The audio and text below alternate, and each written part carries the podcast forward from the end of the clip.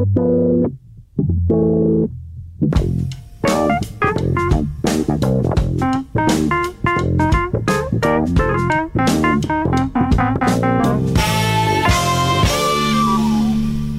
muito bem-vindos a mais um Pop-Up, o programa de cultura pop da Rádio Observador. Esta semana não temos o Bruno Vieira Amaral entre nós, eh, porque ele tinha mais que fazer, mas temos a Susana Romana. Olá, Susana, obrigado por estares connosco eh, mais uma vez. A minha, Olá.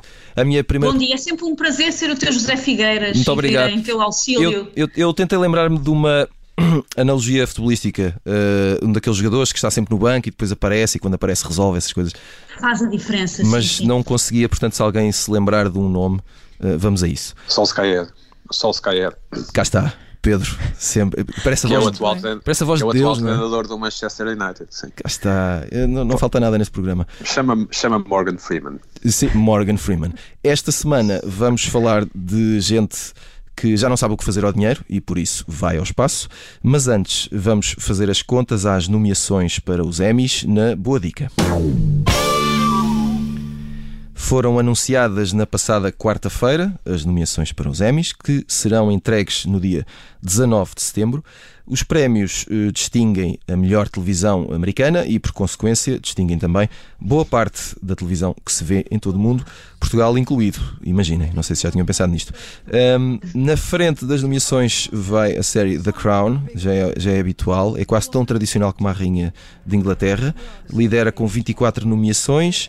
Um, Maria Ramos Silva, vamos começar por ti. Uh, para já, porque estamos a falar de rainhas, não é? Ora bem. Isto foi bonito. E porque um, a pergunta é simples. Uh, este, esta coisa dos números de, de, de, a série que tem mais nomeações, até que ponto é que isto uh, tem algum significado? Quer dizer, The Crown é mesmo a melhor série do ano passado? Ou há muito que estes números são só aritmética? Só números, o, o The Crown é, é muito difícil imaginar concorrência, não é? Tem, tem um bocadinho aquele efeito eucalipto, portanto, mesmo que a Exato, temporada é, mais recente... Exato, a questão não é se é melhor ou não, não é bem por aí, não Pois, é, mesmo que nós uh, sintamos, eu penso que muitos de nós sentiram isso, que, que a temporada mais recente está longe de ser uma das melhores, mas pronto, nós vemos a mesma e continuamos a achar que é uma boa série, porque de facto é uma, uma, uma belíssima produção e portanto acaba por não ser beliscada. Uh, e eu acho que se põe aqui um bocadinho em jogo aquele fator um, Skids Creek, não é? Que foi, ganhou em 2020 no, no Campeonato da Comédia e, e é preciso sair de, de, de cena este ano para uh, uh, ser aberto espaço para outros, outros títulos. E eu acho que provavelmente enquanto The Crown estiver em jogo, não é? e promete estar em jogo porque vamos ter mais temporadas, vai ser muito difícil uh, ombrear com, com um formato como o The Crown. Ainda por cima, porque eu acho que aquela categoria acaba por ser ali um pouco. Um, enfim, mostrar ali uma série de sensibilidades, não é? Porque depois tens uh, o Bridgerton, que é uma coisa totalmente distinta, uhum. uh, que foi muito popular, mas uh, quanto a mim não chega ali ao patamar de The Crown. Uh, tens o The Boys, que depois é um registro totalmente diferente, ali dá para o comics, portanto, quer dizer, cabe ali um bocadinho tudo naquele, naquele Sim, drama, estamos, não é? Estamos a falar de categoria de drama e, e, e, há essa questão, não é? E há essa, enfim, essas subtilezas todas. E depois, talvez, o mais interessante que eu acho que acaba por ser o, o principal chamariz nestas nomeações dos Emmys é, é, é de facto a, a corrida das, dos novos serviços de streaming. Uh, alguns que há três anos ainda não existiam. Uh, de repente tens a, HBO e a Max que juntas parece que batem a Netflix, uhum. não é? Mas entretanto, depois há também ali aquela questão polémica que, enquanto entidades singulares, a Netflix continua a ter um ascendente sobre cada uma delas, portanto, podes virtuar aqui um bocadinho a conta. A Disney mais ali a ganhar terreno, também é interessante ver como é que vai ser o comportamento nos próximos tempos. Uh, e depois a Apple, não é? E, uh, há uma outra, qual, qual, é a outra que falta? Não, uh, temos a Hulu, que não temos em Portugal, mas também está na corrida. Sim, também, portanto, há ali uma série de players que de facto acabam. Peacock. Por, também, a Peacock, também, sim, sim, da NBC. Sim. E de facto acaba por ser o mais interessante, talvez, de acompanhar. Não é tanto cada um dos títulos, mas no fundo o que é que estes grandes agregadores, não, é? estas grandes plataformas nos trazem e como é que se comportam depois num, num embate destes. Portanto, vamos ver. Uhum. Uh, Pedro Buxeri Mendes, uh, as, as, uh, os americanos chamam-lhe séries limitadas, não é? nós costumamos chamar minisséries. são cada vez mais importantes, vês isso refletido nos prémios, não vês? Eu, eu vi comentários que pediam pela abertura, pela divisão de categoria minissérie de comédia minissérie de drama, tal como as séries que não são mini. o que é que te parece? Primeiro tudo, parece-me que uh, extraordinário a importância que se dá aos Emmy, e, e mesmo em Portugal. É, no, é, nós, nós, vemos reportagens sobre os Emmy nos telejornais, que é uma coisa estranhíssima, não é?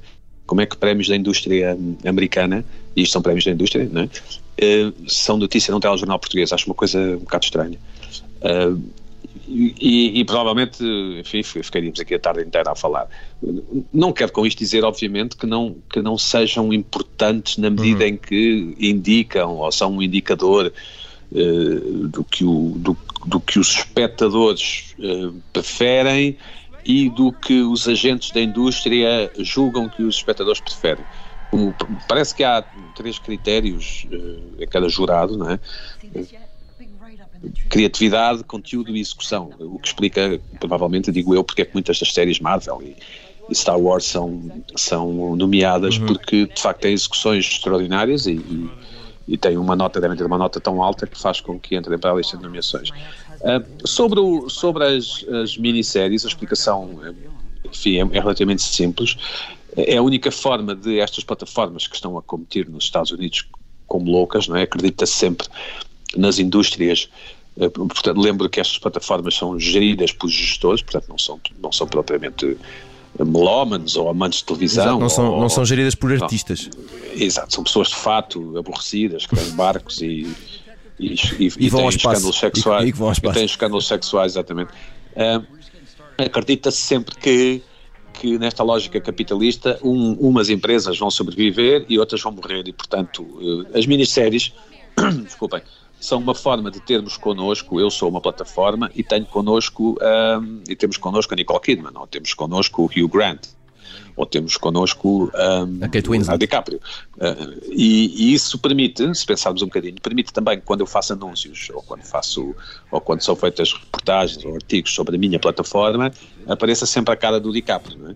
ou, do, ou, da, ou da Nicole Kidman. E, e nós tivemos um, um, exemplo óbvio, que é o Mare of Easttown, em que a HBO uh, contratou a atriz não é? do, do Titanic e, e, e, queria que ela fizesse uma coisa mais sexy, ou seja, onde aparecesse mais, mais bonita ou mais, uhum. enfim, mais arranjada, supostamente mais decotada, não sei, não sei como é que são essas coisas. E ela insistiu em fazer um, um argumento, porque depois estas empresas e em Portugal também, e suponho que na Suécia e na Turquia, mas seja a mesma coisa em todo o mundo. Estas empresas depois têm duas gavetas, têm uma gaveta com atores e uma gaveta com projetos, e tentam adequar os dois. E, então tivemos Mare of Easttown, que, que, é um, que é nomeada, enquanto a mim, uma das grandes favoritas a ganhar muitos prémios uh, nos próximos nos, nos Emmys, é? porque de facto é uma espécie de combinação perfeita entre o número de episódios ideal, grandes atores e, um argumento suficientemente bom para ser interessante e suficientemente bom para se ver meio distraído, não é? Porque, porque de facto a vida é mesmo assim, as minisséries permitem ser veículos das estrelas, o, tem que haver mais sofisticação no argumento e mais sofisticação narrativa, às vezes até pode haver nudez, porque isto das plataformas permite que, que haja um bocadinho mais de risco e ousadia, mas no fim do dia as séries têm que ser vistas é? para serem poderem ser partilhadas e comentadas nos jantares, entre amigos, etc., que é aí o verdadeiro juízo que é feito sobre estes conteúdos. Susana Romana, vamos a isto. Hum, não houve uh, no ano passado uh, Succession, nova temporada, não houve nova temporada de Mrs. Maisel, uh, mas houve Covid. E portanto, a minha questão é: suponho que tenhas ficado triste, e, e se te parece que se tivéssemos tido novos episódios de Succession e Mrs. Maisel, se as contas teriam sido diferentes? Ou estamos aqui a sonhar muito alto? Talvez tivessem sido um bocadinho diferentes. Eu acho que o Succession uh, tem um ponto em comum, por exemplo, com o The Crown, que são séries muito nomeáveis. E uhum. quando eu digo muito nomeáveis, é no sentido é que tem muita coisa passível de ser nomeada. É fácil um The Crown, fácil relativamente, chegar às 24 nomeações quando há muitos atores, muito valor de produção, muitos figurinos, muitos adereços, há muitas categorias passíveis de serem uh, premiáveis e o Succession, e puseste-me a falar de uma série da qual eu tenho grandes dificuldades em dizer o nome. Um, é uma série, para começar, é uma série com um cast incrível, por isso não tenho dúvidas que seria, como acontece sempre que estreia, uh, uma série que, que, estaria muito presente nas categorias de nomeados, que teria quatro, cinco nomeados por vezes na mesma categoria a terem que se degladiar entre eles. Uh, e é também uma série com cuidados, com um valor de produção enorme e com um cuidado extremo com muita coisa. Tem uma ótima banda sonora, tem ótimos valores de produção, um, tem um ótimo guião, tem uma ótima realização, por isso é uma série que é uh, aos olhos uh, dos Emmy, sejam eles mais um olhar mais tradicional, um olhar mais moderno, é uma série muito fácil de nomear. É uma série em que os seus méritos são muito, muito óbvios.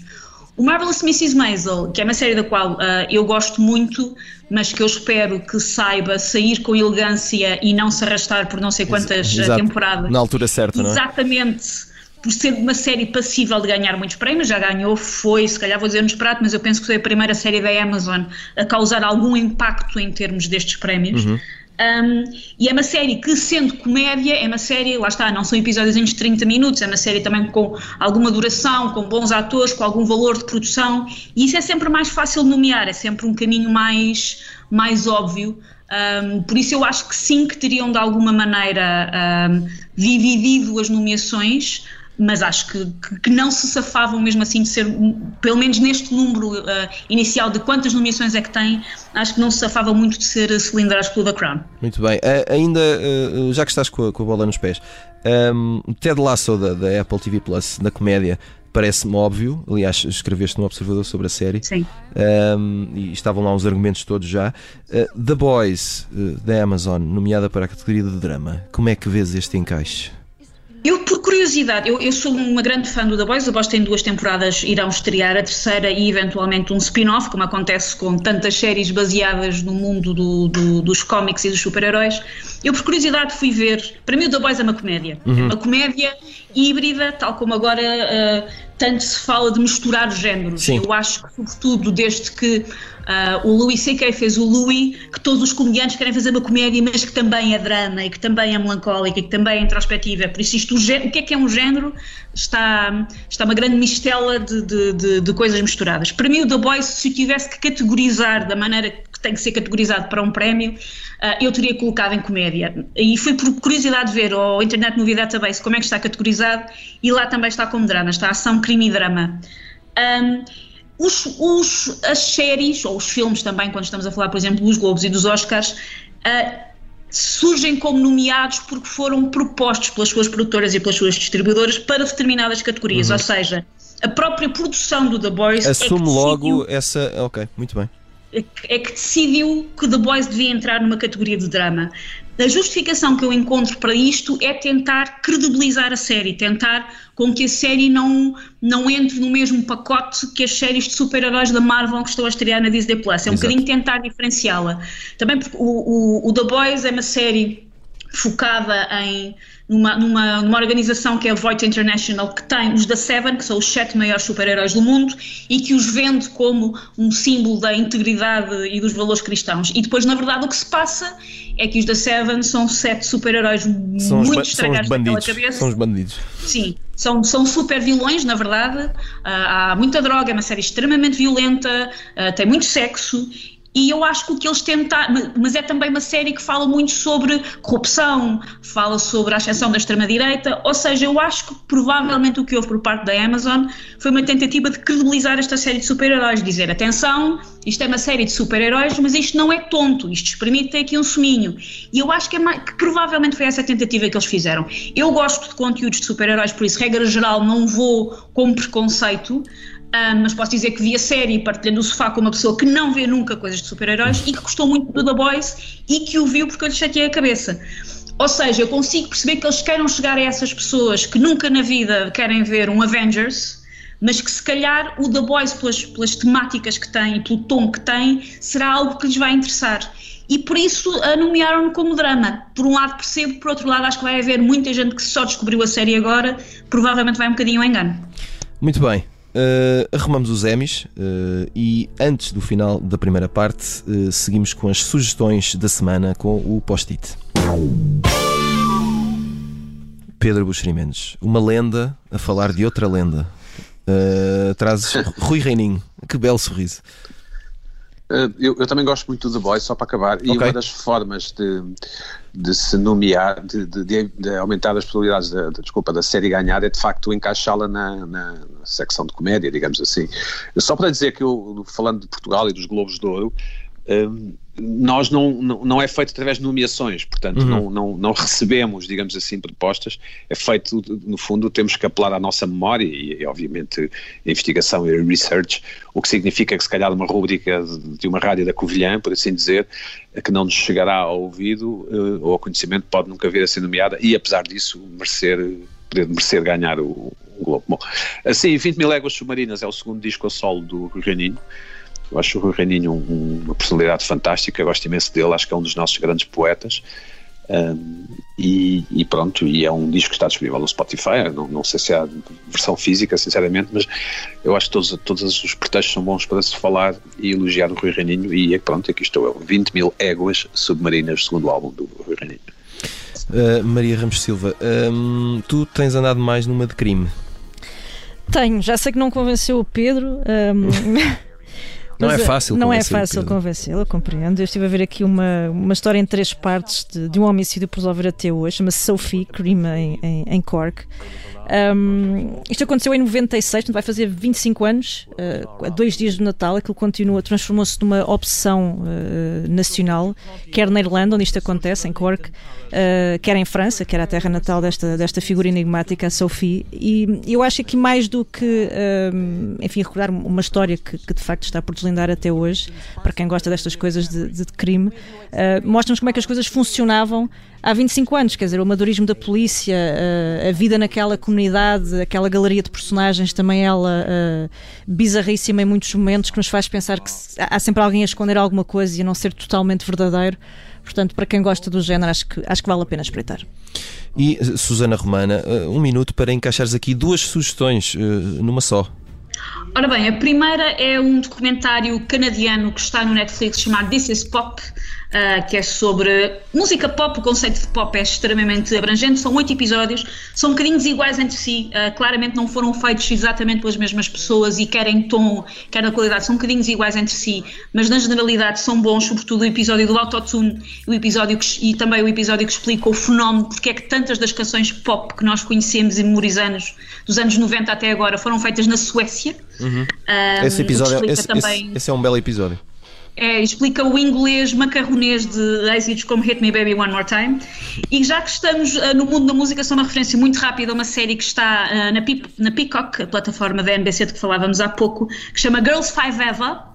É uma, é uma sitcom feita pela Meredith Cardino, que é uma guionista que costuma trabalhar com a Tina Fey e com o Stephen Colbert, e é, se não me engano, a sua primeira sitcom original, e é sobre um grupo, uma girls band dos anos 90, que teve um único êxito e que já que esse êxito foi hoje em dia samplado, elas veem ali uma oportunidade de, se juntarem todas outra vez e de tentarem um regresso. E é muito divertido. Portanto, uma história que podia ser a verdade a acontecer, não é? Uh, sim, é, é, parte do, é parte do encanto. Muito bem.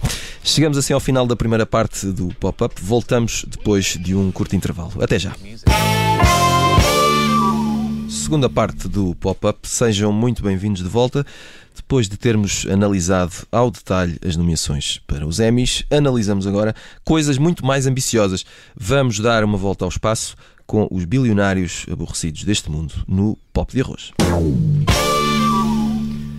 Para quem uh, não se tenha percebido, porque era fim de semana e havia mais que fazer, tudo aconteceu no domingo e aconteceu em direto. Richard Branson, o patrão do grupo Virgin, que vende de tudo, de viagens a discos passando por seguros de saúde, e esta eu descobri há muito pouco tempo, não fazia ideia, um, foi cobaia em investimento próprio. Levou a sua nave de turismo espacial para lá da atmosfera e voltou, aterrando em segurança e aguardando agora as centenas de clientes em lista de espera uh, que querem fazer precisamente o mesmo. E em breve seguem-se uh, Jeff Bezos, uh, CEO da Amazon, e Elon Musk, da Tesla, com a sua SpaceX, todos na mesma corrida. A quantidade de nomes uh, estrangeiros e com uh, siglas que eu disse agora. Maria Ramos Silva, os bilionários estão no espaço. Esta é a verdade, é o facto, não é? Uh, e agora? A questão é: voar para lá do planeta já não é coisa uh, de, de, ficção científica? Acabou? Onde é que estamos?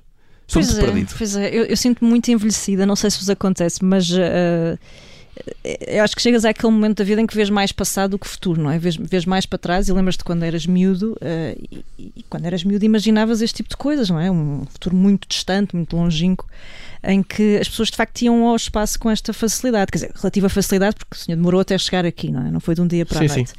Mas ainda assim concretizou-se, não é? Mas depois quando vês aquilo, quando vês o vídeo, aquilo parece tudo demasiado fácil e... e... É banal, e depois isso é, isso é a dupla. E a nave é um... extraordinária porque parece mesmo saída de um filme.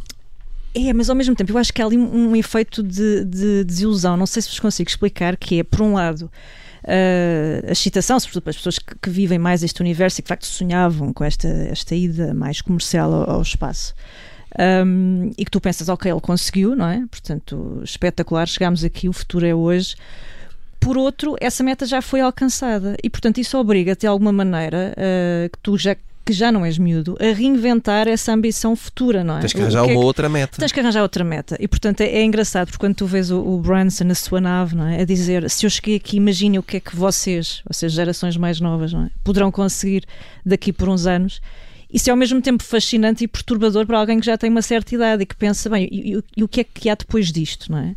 Um, é evidente que eu continuo a ter uma série de, de enfim, de, de, de, consoles, sei lá, os skates voadores, o DeLorean, uh, o teletransporte do Dragon Ball, que ainda continua a ser para mim inventar. uma coisa, ainda está tudo por fazer no fundo, e portanto, enquanto eu tiver um, esses pequenos redutos, não é? essas coisas por concretizar, uh, eu acho que apesar de tudo. Uh, vou estando em paz com esse meu lado mais, eh, mais infantil. Agora, é, é óbvio que é absolutamente extraordinário, uh, sobretudo porque estas pessoas, uh, e pelo menos no caso em particular do, do Branson, que foi já o, o primeiro nessa sua meta, Uh, isto não, não é só o, projeto de um Carola, não é? De um lunático que quer ir ao espaço, não é? E, e que, volta... faz, e que faz, se não me engano, faz 71 anos este sim, fim de semana. Sim, assim. sim mas imagina, ele podia, ele tem imenso dinheiro, portanto podia ser o passatempo dele. Eu, eu uhum. faço isto para mim, depois volto para casa, ou não, não é?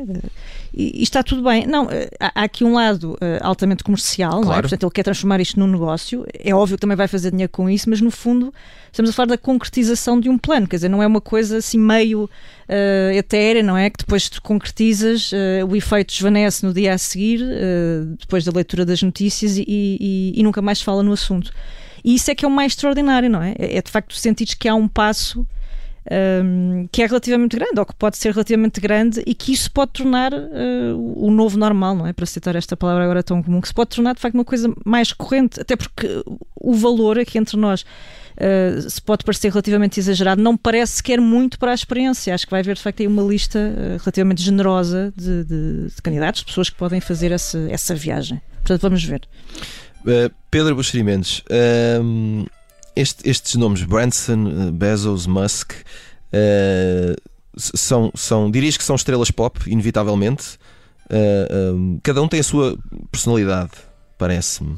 Uh, mas eu queria saber também qual a tua opinião. Se, diria, se... diria que sim. Eu já, eu, eu, enfim, já estive à conversa com o Richard Branson ali no Chiado. Ele abriu Para tudo. É, pá, devíamos ter mandado um push para os telefones. Não é no Chiado, nos restauradores eles abriram, abriram uma. Quando tiveram a Virgin, Virgin Exato. No Eden, é? e eu sim, disse sim. que aquilo ia ser um fracasso e ia fechar. E ele, e ele, pronto, não deve ter ligado ao que eu disse. Se ele soubesse o que sabe hoje, tinha-te contratado. Uh, mas era.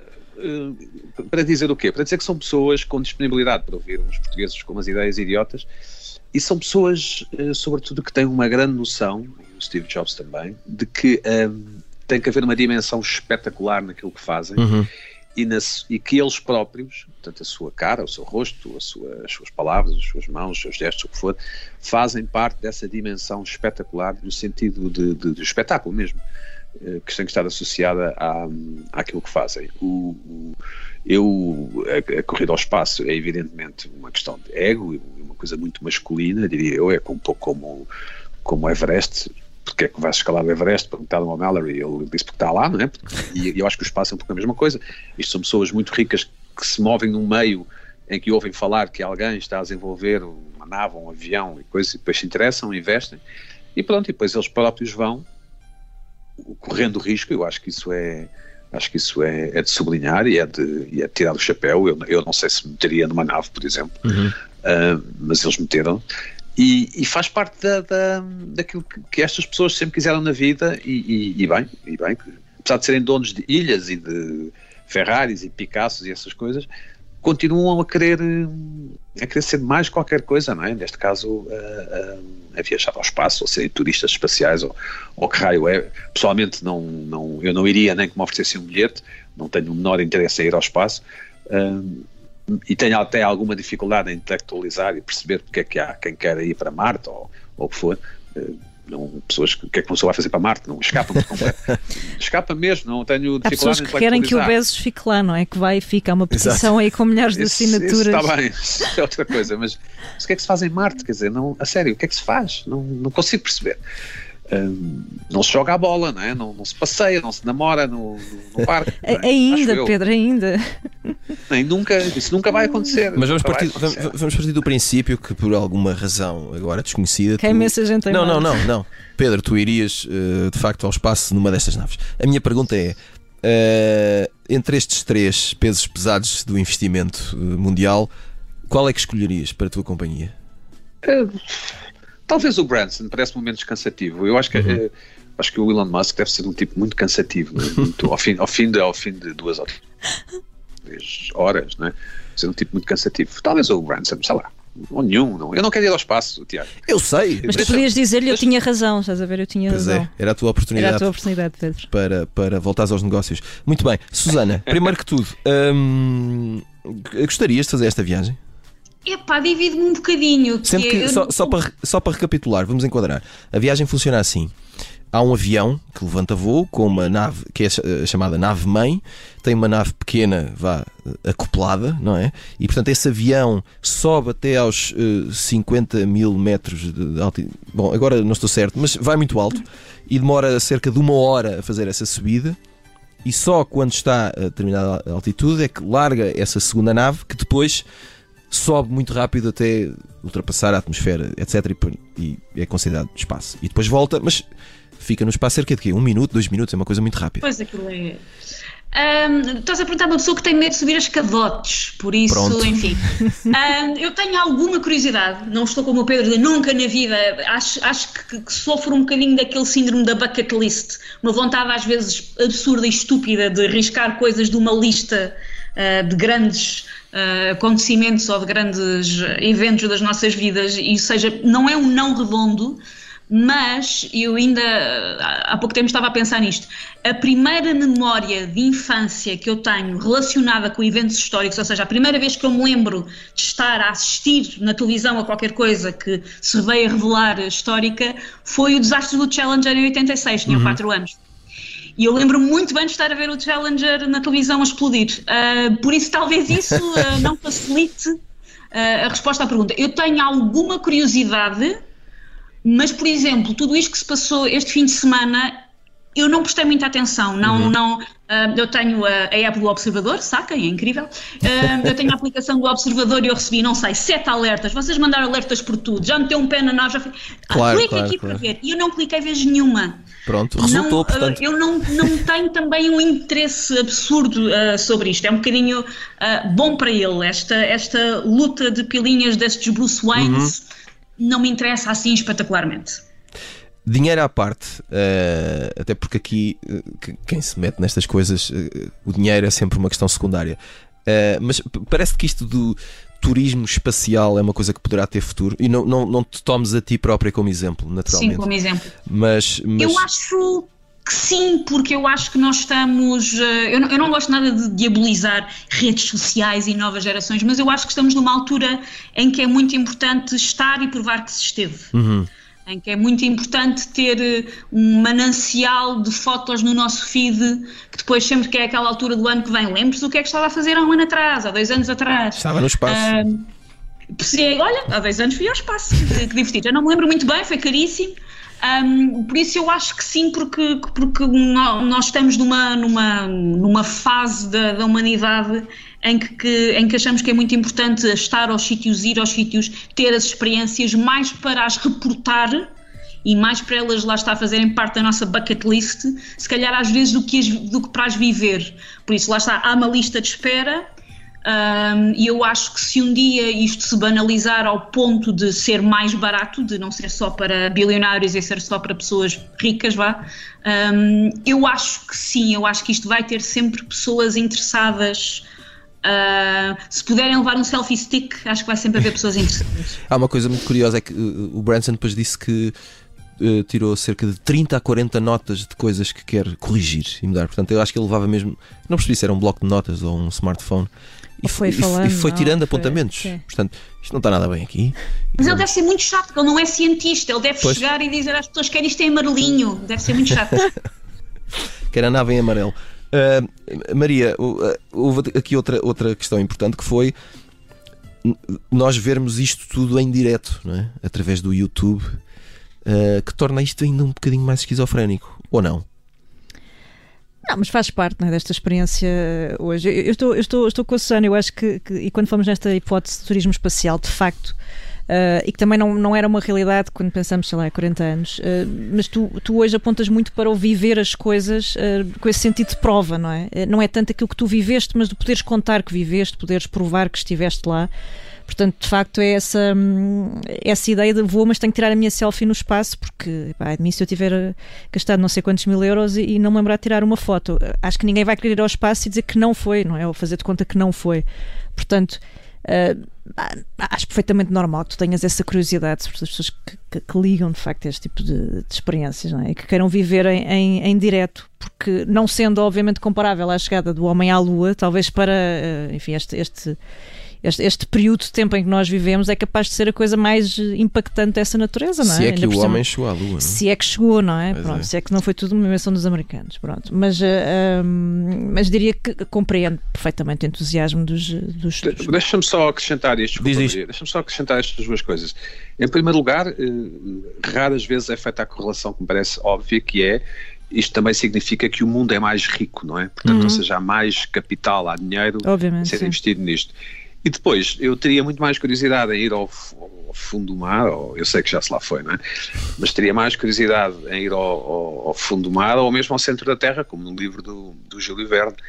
Um, teria, ou teria mais curiosidade em, em, em, saber mais sobre o nosso planeta, sobre, sobre a Terra, do que propriamente lá está, ir a Marte, esta, desculpem esta tema, mas o que, que, é que, é que vão fazer a Marte? É o plano é de fuga, não é? Vais a Marte olhar para a Terra. É o plano de fuga, isso, exatamente, para, para ver a distância, exato. É afastar-nos para, para compreendermos melhor o sítio Ou ir à Lua, who cares? Não... Mas, mas ó Pedro, uh, já percebemos que uh, não irias ao espaço e que, enfim, mas uh, eu, eu, queria saber se, se, se, és fã de ficção científica ou se pelo menos foste fã enquanto foste garoto, que já foi há foi, muito tempo, foi, eu sei. Foi mas... imenso, foi imenso e até tenho esta trivia engraçada foi imenso, adorava o, o, uma, o, o, conhecem com certeza o Star Trek, uhum. eles vão para uma salinha onde se teletransportam pelos planetas, não é? Exato. Isso tem a ver com razões orçamentais, ou seja, eles perceberam que era mais barato inventarem esse device do que propriamente meterem os tipos numa nave, e depois tinham que fazer a nave e filmar a nave para eles aterrarem nos mundos estranhos por onde vão a cada episódio.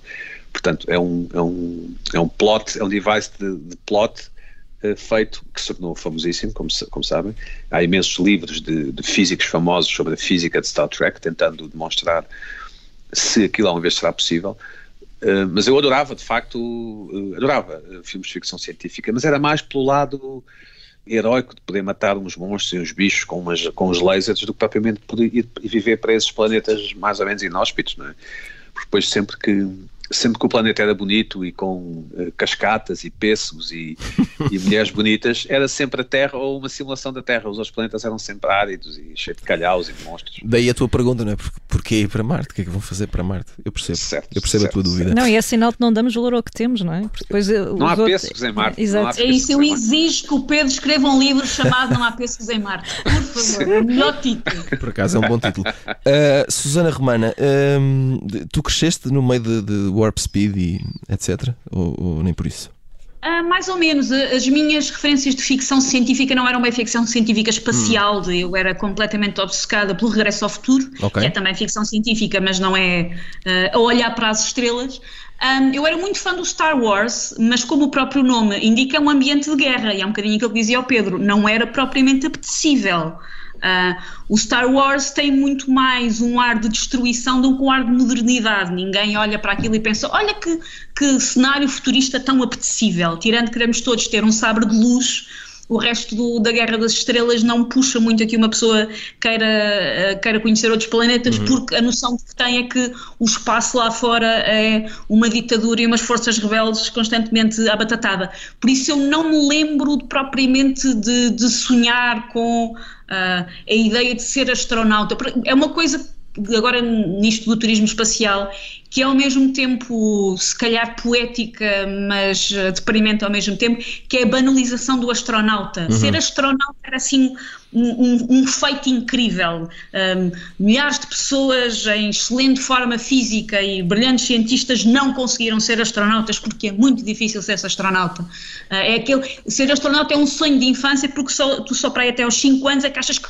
que é possível um dia seres astronauta. Exato, a partir e depois, daí. E depois cais na realidade e depois cais na realidade e a partir daí juntas dois mais dois e percebes que nunca na vida. Uh, por isso, por um lado é bonito perceber-se, ah, se calhar cada um de nós pode ser um astronauta, mas por outro lado também se calhar é uma banalização de hum, qualquer um de nós pode ser um astronauta, hum, não sei até que ponto é que isso é divertido. Muito bem. Antes uh, do final do programa e depois de toda esta epopeia espacial, vamos fazer a habitual viagem ao passado com o Isso é que era bom. Esta semana uh, vamos assinalar o aniversário de Cameron Crowe, o realizador que em tempos foi repórter das coisas do rock and roll e andou em uh, digressão com gente tão um, eh, importante como os Led Zeppelin, por exemplo, nos anos 70. E um, Maria Ramos Silva, vamos começar por. Estás a ver bem melhor que ir ao espaço, não é? Acompanha Led Zeppelin. Se dessem a escolher. Um, qual é que é o teu filme favorito de Cameron Crowe? Olha, eu por acaso ainda há pouco tempo estava a dar o Almost Famous e fiquei a ver outra vez e, e não desgosto, obviamente. Um, gosto daquela fase ali muito próxima que é do, do Jerry Maguire, não é? Uhum. Uh, mas depois também recordo sempre aquele começo dele, como uh, no, no guionismo, salvo erro, que, que, tem a ver com as histórias de liceu, não é? Por exemplo, o, o Fast Lives, o Viver Depressa, qualquer coisa com o Sean Penn, uh, que colei há pouquíssimo tempo por causa da, da da morte do Paul Van Doren, um dos fundadores da Vans, e lembro que na altura, o Sean Penn, quando aparece no filme com os Vans, aquilo foi um, uma, loucura. uma loucura, um sucesso de vendas. E portanto recordo sobretudo esses filmes com, com carinho, não é? daquelas coisas muito de high school, muito americana. Um, talvez por aí, sim. Uh, Pedro Buxerimentos, qual é que é a tua escolha? Cameron Crowe. Um, eu Ele diz assim: nenhum, não gosto de nenhum. Não, gostei muito do filme Singles que uhum. saiu na altura. Eu, na altura, uh, é um filme passado em Seattle, não é? Aquela malta do grunge, do grunge. Uhum. tem uma ótima banda sonora, tem uma ótima música dos Pearl Jam que não estava mais disponível em mais sítio nenhum. Um, o State of Love and Trust. Mas gosto muito do Jerry Maguire, creio que é o melhor filme dele, não é? É um filme francamente bom. Portanto, gosto muito do Jerry Maguire. Susana Romana, uh, qual é a tua uh, escolha? Vou ser um bocadinho clichê e vou mesmo escolher o, o Almost Famous. Uh, o Almost Famous saiu, tinha eu uh, ah, 18 anos e trabalhava como uh, jornalista no departamento de internet da rádio comercial. E eu achava que aquela ia ser a minha vida, estava perfeitamente convicta de que aquela vida de andar em autocarros com bandas, que ainda era possível em 2000, que obviamente já, já, já não era, e fui uma jornalista que nunca saiu do cubículo sem janelas no qual trabalhava. Tirando para ir fazer, fazer cobertura do Festival Sudoeste, foi a única vez que saí daquele cubículo sem janelas. E viveste o rock and ah. roll nesse, nesse festival? Ou... Ah, sim, mas mais uma vez o, o Almost Famous dá a entender que tu vais ser tocado lá com os artistas. Exato. Não, uh, não. Uh, o, o, guitarrista do Zés, que era uma banda que eu gostava muito na altura, ofereceu-me um Ice-T. Foi o máximo de emoção que eu tive. Nada mal, nada Foi mal. um Ice-T oferecido pelo guitarrista do Zés. Um, por isso, o Almost Famous é um filme que eu continuo a, a, gostar. É um filme que me fez perceber que se calhar até gostava de Elton John por causa da famosa cena com o Tiny Dancer. Eu, até, eu, só conhecia o Elton John do Nikita e achava que não gostava e percebi que havia ali. Que havia mais uh, Elton mais John. Que, havia mais Elton John para lá do Nikita em primeiro lugar do top semanas a fio. Um, eu gosto muito do Almost Famous também pelo timing de vida em que ele me apanhou. Muito bem, uh, e é com o Cameron Crowe e todas estas eh, memórias cinéfilas que chegamos ao fim de mais um pop-up. Voltamos na próxima semana. Antes do adeus, só uh, mais um obrigado à Susana Romana, que há de voltar para fazer o seu lugar de Solskjaer nesta equipa. E portanto. Quando vocês forem de férias, já sabem, cá estou. Exatamente. Vamos contar com isso. Um, e voltamos na próxima semana. Até lá.